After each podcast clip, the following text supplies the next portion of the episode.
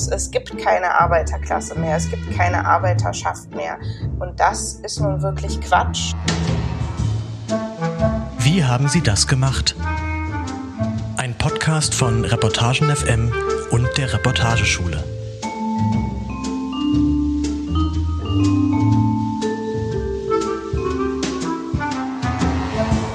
Herzlich willkommen, liebe Hörerinnen und Hörer, zu Wie haben Sie das gemacht, dem Podcast von Reportagen FM und der Reportageschule Reutlingen. Mein Name ist Anne Jeschke, ich bin Schülerin des aktuellen Jahrgangs und mein Gast heute ist Julia Friedrichs. Die Filmemacherin, Journalistin und Autorin hat in diesem Frühjahr das Buch Working Class veröffentlicht, ein Sachbuch mit dem Untertitel Warum wir Arbeit brauchen, von der wir leben können. Hallo liebe Julia, schön, dass du da bist. Hallo. Julia hat für ihr Buch Menschen begleitet, die hart arbeiten und dennoch kein nennenswertes Vermögen aufbauen können. Menschen, die also ihr Gehalt jeden Monat brauchen, um davon leben zu können. Da ist zum Beispiel Alexandra, eine Musikschullehrerin, die studiert hat und doch nur auf Honorarbasis an verschiedenen Schulen arbeitet. Da ist Said, der Berliner U-Bahnhöfe reinigt für einen sehr geringen Stundenlohn und noch nicht einmal das Ticket bekommt, um zur Arbeit und zurückzufahren. Da ist aber auch Christian, ein Mann mit klassischem Bürojob, der sich sehr stark mit der Arbeit identifiziert und dem es dann auch den Boden unter den Füßen wegzieht, als seine Chefin ihn degradiert.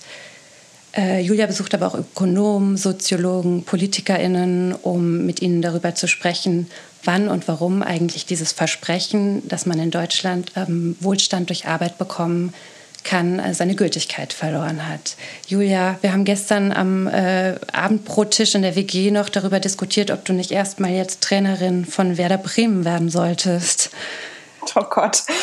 Äh, ich weiß nicht, ob ich mir das zutraue, ehrlich gesagt. Ich glaube, da muss jetzt wirklich ein äh, echter Profi an, dran und ähm, der Abstieg trifft mich härter als gedacht. Also ich bin noch in einer komischen Phase der Trauer um einen Fußballverein, was sich gleichzeitig ein bisschen übertrieben, aber anfühlt, aber so ist es halt. Ja, aber für diejenigen, die es nicht wissen, du hast ja auch die Gebrauchsanweisung für Werder Bremen geschrieben. Also bist ja schon da auch emotional sehr involviert. Und umso, ja, umso mehr freue ich mich, dass du dir Zeit oder dass du trotz des Abstiegsschmerzes, es ist ja jetzt erst ein paar Tage her, dass du Zeit hast und die Nerven, um mit uns zu sprechen. Genau. Wir wollen aber eben äh, diesmal über Working Class sprechen, dein neues Buch. Ich habe Anfang des Jahres, Julia, einen Beitrag darüber geschrieben, wie es ist, als Kind aus einer Nicht-Akademikerfamilie im Journalismus anzukommen. Und ähm, mein Vater war Koch, meine Mutter war ähm, Anwaltsgehilfin. Und mir ist es sehr schwer gefallen, mich als Arbeiterinnenkind zu bezeichnen. Und ich habe das Gefühl, dass auch du mit dem Begriff ein bisschen haderst. Genau, weil ich finde, ähm, aus dem Begriff Arbeiterklasse ähm, spricht so vieles, was vergangen ist. Ähm, da spricht zum einen die DDR, die ist vergangen, ähm, und da spricht aber auch der Kohlekumpel, der unter Tage arbeitet oder ähm, der Fließbandarbeiter, der Schulter am Schulter mit seinen Kollegen am Band steht. Und da beides vergangen ist, kommen eben viele zum Schluss, es gibt keine Arbeiterklasse mehr, es gibt keine Arbeiterschaft mehr. Und das ist nun wirklich Quatsch. Ähm, ich glaube, das ist einfach ähm, die Working Class. Deshalb habe ich gedacht, man braucht vielleicht ein neues Wort, anders aussieht, ähm, vielfältiger ist, weiblicher ist, viel mehr in Dienstleistungsberufen zu Hause ist. Aber natürlich gibt es in Deutschland immer noch Menschen, die allein aus ihrer Arbeit heraus leben. Und das ist die Mehrheit der Menschen. Und ich hatte den Eindruck, dass darüber ganz lange einfach so ein bisschen hinweggegangen wird. Mit den Protagonistinnen, die du ausgewählt hast, zeigst du ja diese Diversität einfach sehr deutlich. Und da habe ich mich gefragt, wie du die eigentlich gefunden hast, weil es ja ganz unterschiedliche Menschen sind, die sich dir sehr geöffnet haben. Ja, die banale Antwort darauf ist Suchen. Ähm, also ähm, es gibt da, glaube ich, nicht den einen Königsweg, wie man Protagonistinnen findet. Ich habe mit sehr viel mehr Menschen gesprochen, als jetzt in dem ähm, Buch auftauchen.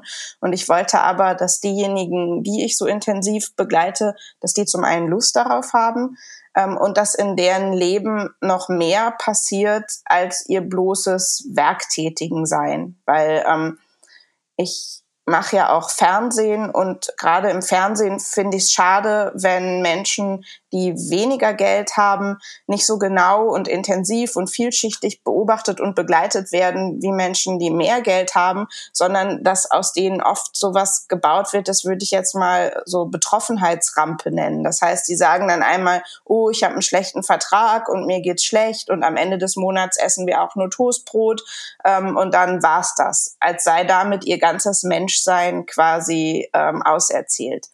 Ähm, und um das zu vermeiden, dass man nur über Verträge und so weiter spricht, ähm, habe ich gedacht, es müssen Menschen sein, in deren Leben was ist, was auch so einfach äh, porträtierend oder erzählenswert war. Und ähm, das ist ja bei allen dreien so. Also der Christian ähm, in der Konsumforschung, hast du schon gesagt, ähm, der ist, von dem ist mir erzählt worden, weil er auf der Intensivstation lag, nachdem er ähm, einen Sturz vor die U-Bahn hatte, ähm, was auch mit seinem Stress im Job zusammenhing.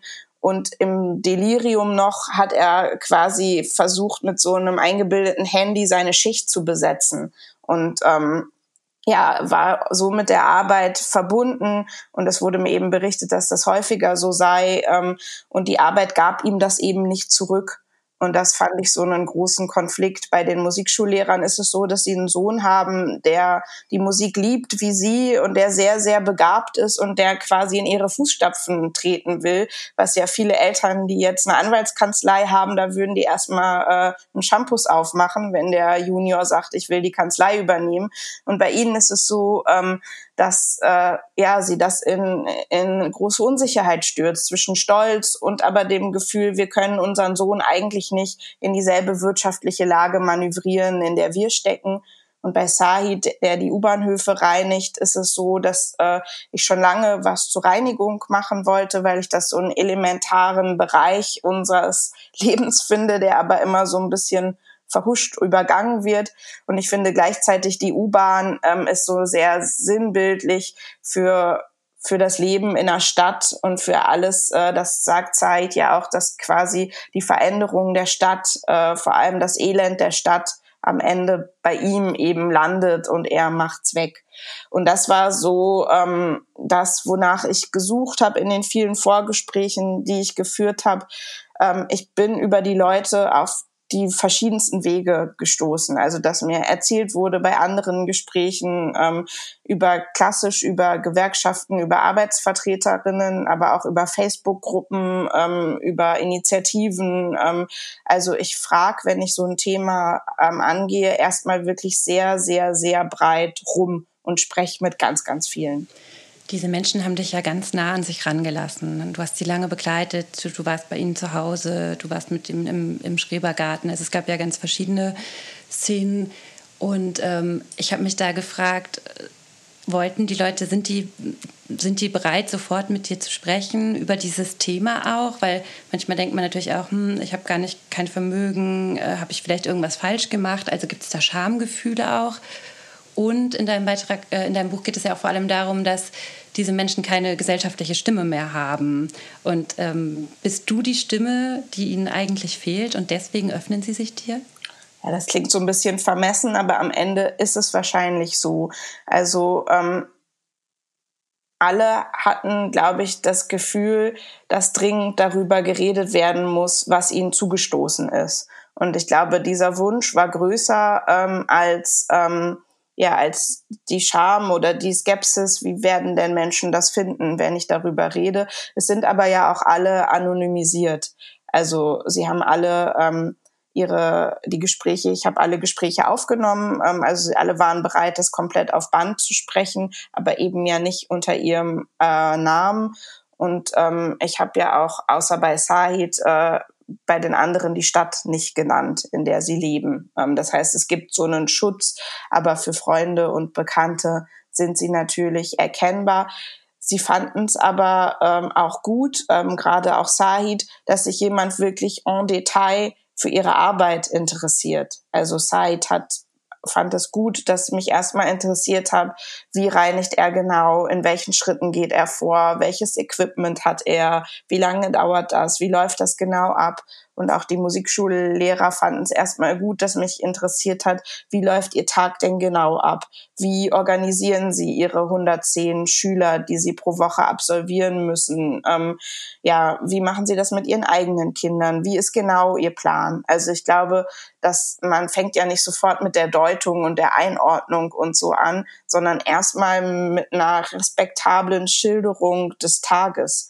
Und das finden ja viele Menschen gut, äh, dass jemand erstmal genau wissen will, wie macht ihr das denn? Alle sind ja Profis in dem, was sie tun. Das sind ja auch keine Berufsanfänger. Und ich glaube, gerade bei jemandem wie Sahid, das merke ich jetzt auch in den Gesprächen danach, kommt es ja vielen komplett äh, unmöglich vor, dass jemand, der reinigt, auch sowas wie einen Arbeitsstolz und einen Werkstolz hat und auch gerne erzählen will, wie er das managt, so einen U-Bahnhof sauber zu kriegen. Das ist ja auch ein Werk. Und ähm, darüber zu reden, das war ein, ein sehr guter Beginn.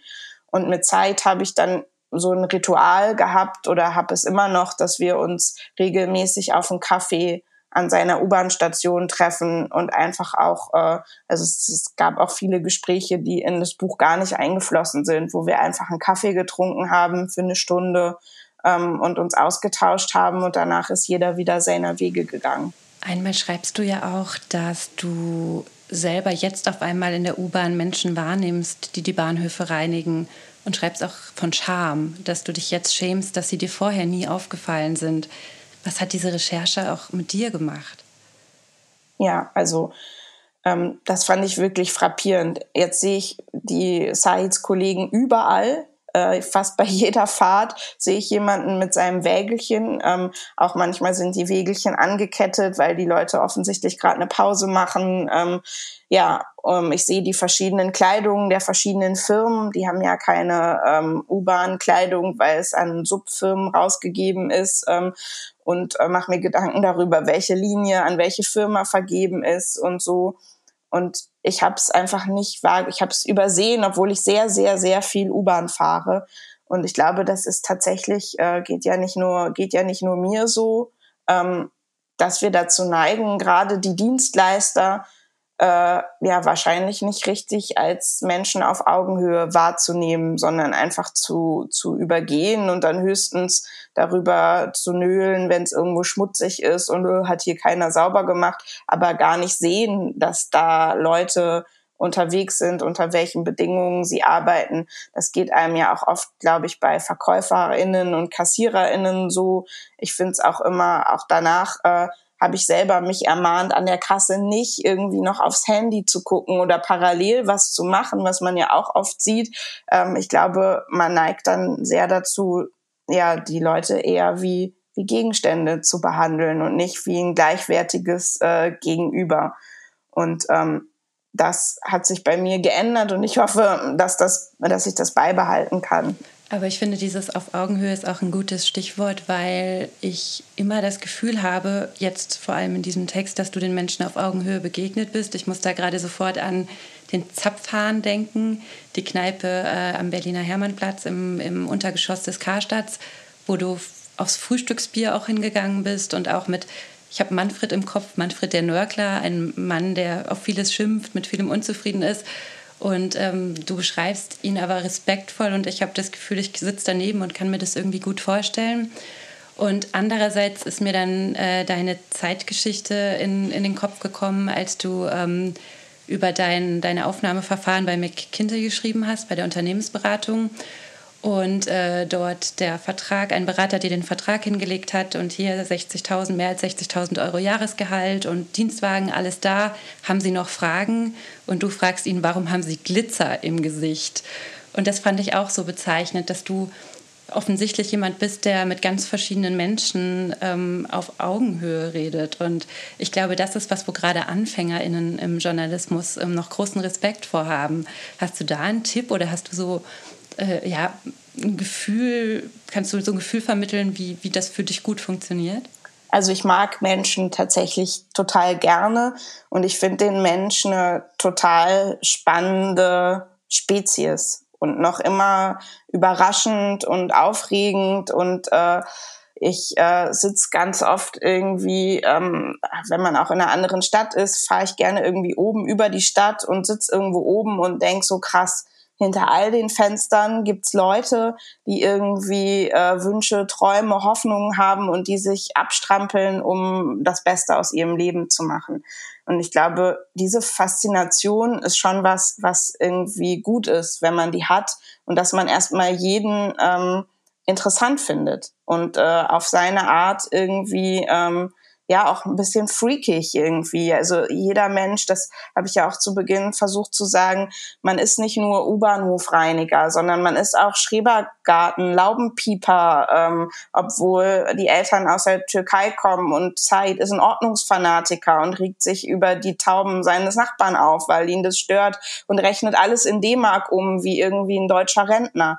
So ist halt der Mensch. Der Mensch ist halt irgendwie ein kurioses Wesen und ähm, das finde ich toll. Und ich glaube, wenn man, gerade wenn man anfängt, ähm, ja, ähm, schadet es nicht, das in sich zu spüren. Und wenn, wenn, wenn man das irgendwie fördern will, äh, hilft es total, mit möglichst vielen verschiedenen Leuten zu reden. Also das ist auch ein, klingt, ist ein banaler Tipp, aber ich finde, mit Leuten außerhalb seines Kreises zu reden und immer wieder zu reden, was machst du, warum machst du das, was treibt dich an, was steckt denn dahinter und so, ähm, finde ich ähm, eine ganz gute Schule.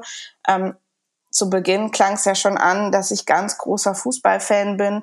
Ich glaube, so Themen zu haben, das hat mir auch immer sehr geholfen. Fußball ist was, da ist man mit jedem, ist man sofort äh, hat man eine Ebene. Vor allem, wenn die Leute merken, dass das, dass man wirklich da, da drin steckt, dass man wirklich mit Emotionen dabei ist und man hat immer einen Einstieg.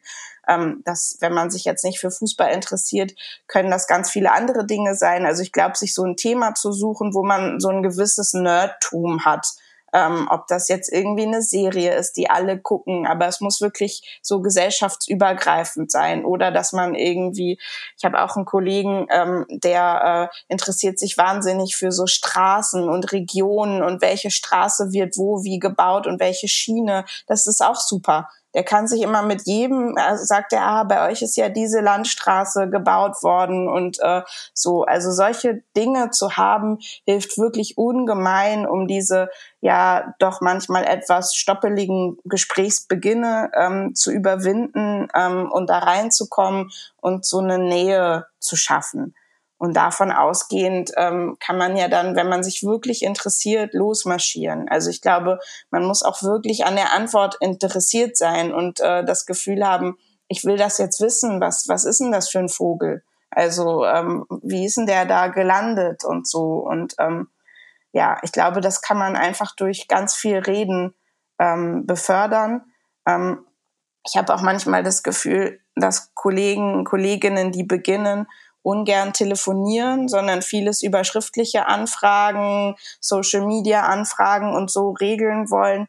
Für mich ist immer noch mit den Leuten auch erstmal zu quatschen, zu telefonieren, um ein Gefühl dafür zu bekommen, äh, wie, wie jemand tickt, ist total wichtig. Und ähm, die wollen ja auch wissen, was ist denn der Mensch, mit dem ich mich, auf den ich mich da einlasse, was ist denn das für einer? Das heißt, ich gebe auch immer Sachen von mir preis. Also ich äh, versuche auch ähm, nicht privat zu werden, aber schon persönlich. Das braucht es ja sicherlich auch, um eben so lange Projekte zu machen, wie du es jetzt für das Buch gemacht hast.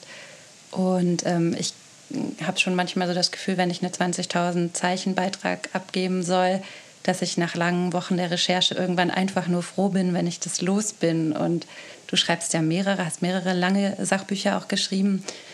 Was reizt dich so an diesen langen Formaten?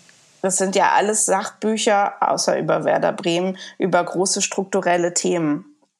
Und äh, Working Class ist ja auch mehr als die Schilderung der Einzelschicksale, sondern mir ist es immer wichtig, das einzuordnen in die großen Zusammenhänge. Ich habe ein ganz großes Fable für ökonomische Daten, ähm, für Verteilungsdaten, für sozioökonomische Daten. Ich lese auch so so Studien äh, von vorne bis hinten und finde das faszinierend. Und ähm, deshalb ist es mir immer wichtig, ähm, klar zu machen, wofür steht jetzt diese individuelle Geschichte? Was macht sie größer als nur äh, ein Beispiel zu sein und damit natürlich auch am Ende ein bisschen willkürlich zu sein.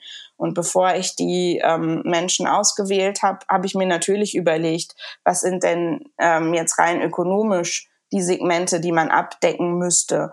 Ähm, also Dienstleistung habe ich ja schon gesagt, dann aber eben die Sache, dass es auch akademische Berufe gibt, die eine gewisse Prekarität durch die Arbeitsverhältnisse ähm, haben.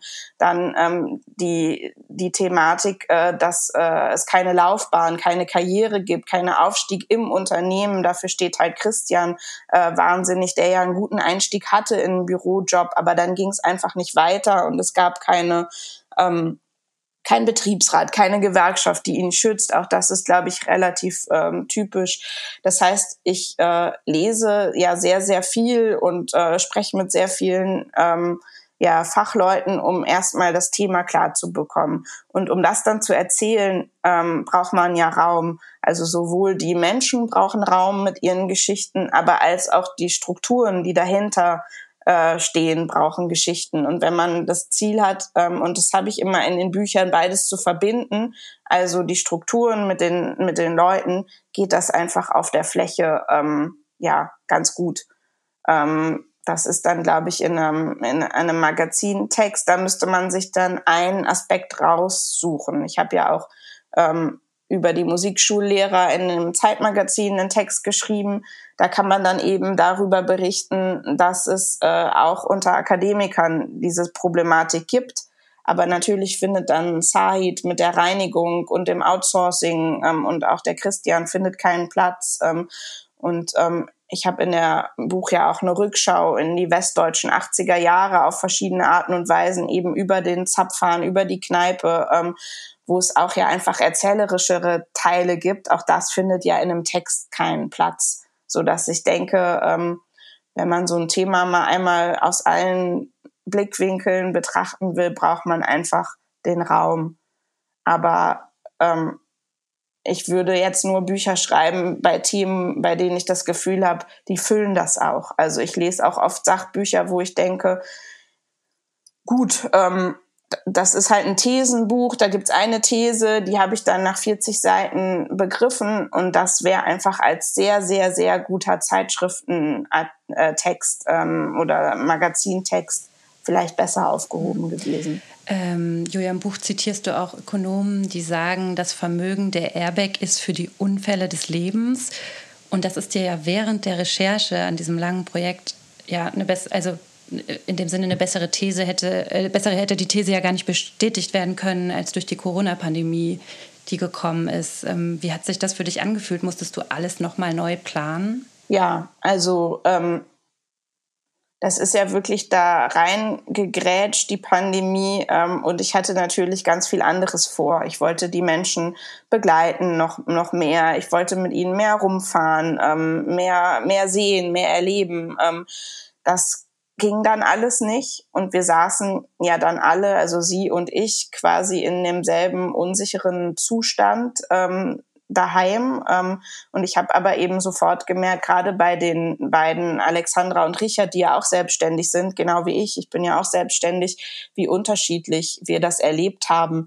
Weil bei mir war natürlich auch die Frage, uh, was wird aus meinen, aus meinen Filmen, die ich gerade drehe, wie geht das? Äh, das liegt jetzt alles auf Eis. Wann kann ich den nächsten Film anfangen? Also natürlich auch eine Unruhe, aber es ist nicht existenziell geworden. Ich wusste, das nächste halbe Jahr bin ich abgesichert. Ähm, und ich habe sofort gemerkt, dass sie diese Sicherheit nicht hatten und was das mit ihnen gemacht hat, dass sie nämlich wirklich Schlag Lockdown in, als ich noch so, was ist jetzt passiert, dass sie sich das gar nicht leisten konnten, dieses Gefühl, sondern sofort ins Handeln gegangen sind und sofort agiert haben.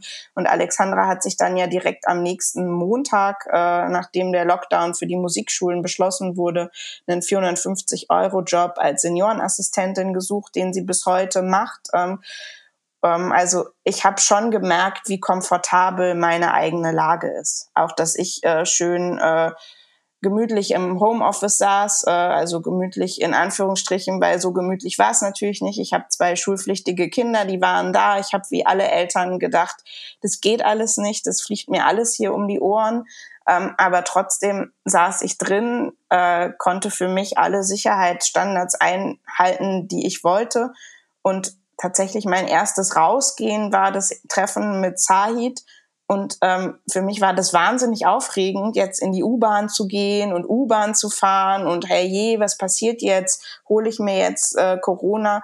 Und als ich ihn getroffen habe, war halt klar, der macht es ja die ganze Zeit weiter. Der ist ja keinen einzigen Tag im Homeoffice. Ähm, der hat sich erst so eine Art Noturlaub genommen, weil er dachte, boah, erst mal gucken, was hier alles wird äh, für eine Woche. Und seitdem hat er aber natürlich immer die ganze Zeit weiter draußen gearbeitet, hat sich dem Risiko ausgesetzt. Ähm, und ähm, da wurde mir schon ganz klar, ähm, ja, von welch anderen Ausgangslagen man da eben redet und wie anders wir die Pandemie erleben. Und ich habe dann ganz, ganz viel aufgeschrieben, so eine Art, äh, so, so haben wir alle die Pandemie erlebt, äh, Tagebuch geschrieben und habe da aber ganz viel dann rausgeschmissen aus dem Buch und habe versucht, nur die Sachen zu behalten, von denen ich das Gefühl hatte, die haben eine Aussagekraft über den Tag hinaus. Ähm, also das, der Corona-Teil war erst viel, viel größer und breiter, weil ja alles so neu und aufregend war. Und da neigt man natürlich als Reporterin dann erstmal dazu, jede Gefühlsregung, die man hat, dann auch aufzuschreiben. Und da habe ich aber dann ganz viel rausgeworfen. Aber klar hat es äh, das Schreiben verändert, aber für mich hat es das vor allem verändert, äh, dass ich äh, ja eben die zwei Kinder zu Hause hatte und äh, denen das abbringen musste, dass ich jeden Tag, ich schreibe immer jeden Tag 5000 Zeichen, wenn ich so ein Buchprojekt mache, ähm, bin da auch sehr, äh, ja, diktatorisch mit mir selber, also schreibe auch 5000 schlechte Zeichen, aber immer 5000 Zeichen jeden Tag. Und ähm, das war gerade zu Beginn ähm, schon schon nicht so leicht, aber ähm, genau, das war quasi das mein mein Erschwernis, aber das war natürlich beileibe nicht so existenziell wie das, was die anderen gespürt haben. Es hat ja inhaltlich deinem Buch nochmal einen ganz anderen, eine ganz andere Schwere verliehen, glaube ich. Und ähm, es hat ja auch dir eine ganz andere Struktur, als du vielleicht geplant hattest, gegeben. Ne? Also das Buch ist ja in die Jahreszeiten der Pandemie auch ähm, ja, danach mhm. strukturiert. Genau, aber das mit den Jahreszeiten hatte ich eh vor. Ähm, es kam dann halt Corona dazu und das hat sich, also das habe ich jetzt nicht, das habe ich jetzt nicht als dramatisch äh, erlebt. Das ist ja eh immer so. Also man plant ja nicht, äh, ist ja keine, äh, keine Fiktion. Man hat ja keinen Bauplan und äh, ruckelt den dann ab, sondern man ähm, ist ja eh äh, darauf angewiesen zu reagieren auf das, was in den Gesprächen und in der Recherche ähm, und so weiter passiert und deshalb äh, finde ich eh, dass die Struktur von so einem Text oder Buch ja bestenfalls immer fluide ist, dass sie sich ändert. Also klar habe ich meine Raster im Kopf, dass ich sage, ich will über die Vergangenheit reden, ich will über die Arbeitsverhältnisse reden, ich will über die und die Themen reden. Aber ich lasse mich ja auch von den Menschen, die ich begleite, einfach mitziehen ähm, und guck, was passiert. Julia, du bist im September auch zu Gast hier an der Reportageschule. Dort gibt es eine Werkstatt, eine Masterclass von der Reportage zum Buch. Und ähm, da wirst du auch einen Tag, glaube ich, noch viel, viel mehr erzählen, wie, wie du arbeitest. Und ähm, genau da äh, gibt es auf der Webseite der Schule, reportageschule.de, einige Informationen für Leute, die mehr darüber wissen wollen und auch Lust haben, an der Werkstatt teilzunehmen. Ähm, mich beschäftigt noch eine Sache sehr, und zwar Du schreibst, dass deine Protagonistinnen eigentlich wenig bis keinen Groll haben, zum Beispiel auf ältere Menschen, auch nicht zwangsläufig auf vermögende Menschen. Du selber fragst aber sogar, äh, warum behandeln die Jüngeren die Älteren eigentlich so milde? Zeigst da schon eine starke Meinung, eine starke Haltung. Und das ist ja auch was, worüber wir immer viel diskutieren. Wie viel, wie viel Haltung, wie viel Meinung ist im Journalismus in Ordnung? Ähm, wie, ja, wie stehst du dazu? Ja, ein schwieriges Thema. Ähm, also ich werde ja auch ganz oft ähm, Leserinnen werfen mir vor, sie haben keine konkreten Lösungsvorschläge. Also ähm, das ist einer der häufigsten Vorwürfe, die quasi ähm, ich dann auf Lesungen höre. Das heißt, die Menschen haben ja eine große Sehnsucht danach, dass dann am Ende steht und nun muss man Folgendes tun. Ähm, da äh, verweigere ich mich tatsächlich immer, weil ich bin keine Politikerin. Ich bin nicht gewählt, ich bin nicht legitimiert, ich bin Reporterin, ich analysiere und äh, beschreibe ähm, und ähm, da ist so ein bisschen für mich die Grenze. Das heißt, wenn ich aus meinen Recherchen das Gefühl, also nicht das Gefühl habe, sondern sicher bin, dass wir in Deutschland eine Schieflage haben, insofern, dass zum Beispiel Arbeit sehr, sehr stark belastet wird und Vermögen kaum belastet wird, ähm, und ich das begründe und unterfüttere, dann finde ich es legitim, als Journalistin am Ende zu sagen, und deshalb glaube ich, wäre es eine gute Idee, da umzusteuern. Ähm, ob das aber als Vermögensabgabe, Vermögenssteuer, Erbschaftssteuer oder was ganz Neues, was ich noch nicht kenne, ähm, weil ich äh, keine finanzpolitische Sprecherin irgendeiner äh, Fraktion bin, ähm, funktioniert. Ähm, das ist mir dann am Ende so, äh, also ähm, da halte ich mich oder versuche ich mich weitestgehend zurückzuhalten. Das heißt, ich finde, aufgrund von Recherche zu Forderungen zu kommen, dass, sich Dinge ändern müssen, finde ich völlig okay. Ich persönlich habe dann immer so ein bisschen äh, eben bei ganz konkreten Politikmaßnahmen, ähm, ja, ähm, halte ich mich zurück.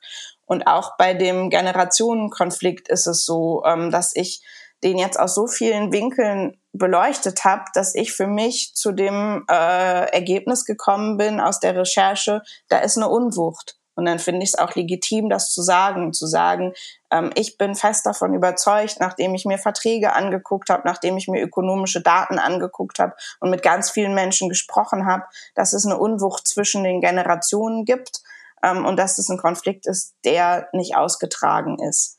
Ähm, aber auf welche Art der dann politisch quasi in Aktion umgesetzt wird, da ist für mich persönlich ähm, die Grenze die zieht halt jeder, jede so ein bisschen anders. Ähm, ich, äh, mir ist auch wichtig, dass ich, ich bin in keiner Partei. Ich äh, versuche immer alle PolitikerInnen eben auch äh, weitestgehend zu siezen, um da eine Distanz dann reinzubekommen. Ich bin in keinem Verband. Ähm, ich, äh, also das sind so, so die Grenzen, die, die ich ziehe. Aber natürlich ähm, bin ich ja ein politisches Wesen, das aufgrund der Recherche zu Schlüssen, zu, zu Haltungen ähm, kommt.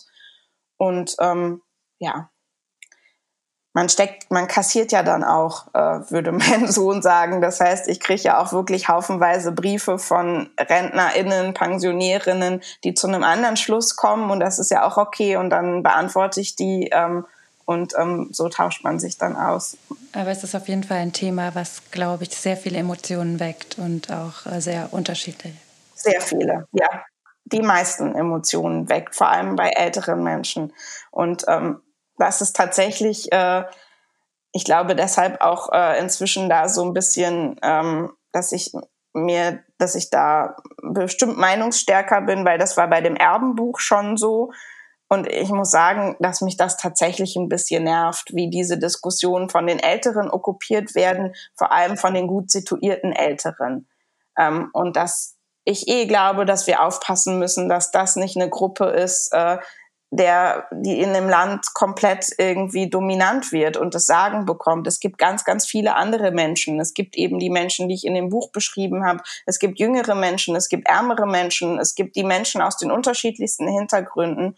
Und wenn mich was antreibt, dann schon der Wunsch, dass ich möchte, dass erstmal die Menschen relativ gleichberechtigt gehört werden und dass nicht jemand nur, weil er äh, Pensionär ist äh, und ähm, Vermögen hat und Zeit hat, äh, auch immer immer sich zu äußern und kundzutun ähm, und ohnehin zu der stärksten Wählergruppe gehört, dass nicht diese Gruppe die ist, äh, nach der sich alles richtet dass ich den Eindruck habe, das wurmt mich schon, aber das merkt man ja dem, dem Buch auch an. Genau, ich wollte, du hast es jetzt gerade selber noch angesprochen, dass die Gruppe eben auch eine große Wählergruppe ist und dass das auch vieles beeinflusst, womit du dich beschäftigst. Genau, die größte. Also auch da, ähm, ich glaube, äh, an Corona wird man ja später in, in Fallstudien vieles lernen können. Auch das sehen wir ja. Also wir sehen ja auch, äh, wer jetzt, an wem jetzt die Politik ausgerichtet wurde die ganze Zeit. Ähm, und auch das ist ja viel diskutiert. Und ich finde es aber gut, dass diese Fragen, wie, wie, wie sind denn die Generationen, wie stehen die denn zueinander, wie ist es denn ähm, verteilt, ähm, weil das spielt halt in dieses Thema der Vermögensverteilung unfassbar mit rein. Ich glaube eben, dass wir so wenig über Vermögensverteilung und die extreme Vermögensungleichheit in Deutschland reden, weil die, die lautstark sind, eben oft die sind, die entweder Vermögen haben oder die wissen, ich werde von meinen Eltern in der Regel was bekommen. Da ist der Leidensdruck nicht so groß. Und die andere Gruppe, ähm, die viel größere Gruppe, ist aber die leisere. Und ähm, ich glaube, deshalb kann bei so einem Thema überhaupt nur so eine, so eine Unwucht über Jahre oder jetzt ja schon fast Jahrzehnte reinkommen. Und ähm, Deshalb finde ich, müssen alle gleichermaßen gehört werden. Und wenn man danach immer noch der Meinung ist, dass es völlig okay ist, äh, unsere Struktur so beizubehalten, dass wir halt Vermögen so bevorzugen gegenüber der Arbeit, dann ist es okay.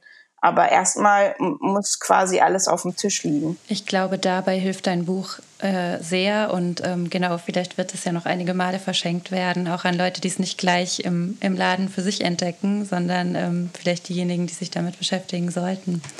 Julia, ganz, ganz vielen Dank, dass du dir Zeit genommen hast, dass du uns Einblicke gegeben hast. Wir freuen uns sehr, äh, dass du auch nach Reutlingen kommst und alles Gute für dich. Ganz vielen Dank. Tschüss. Tschüss.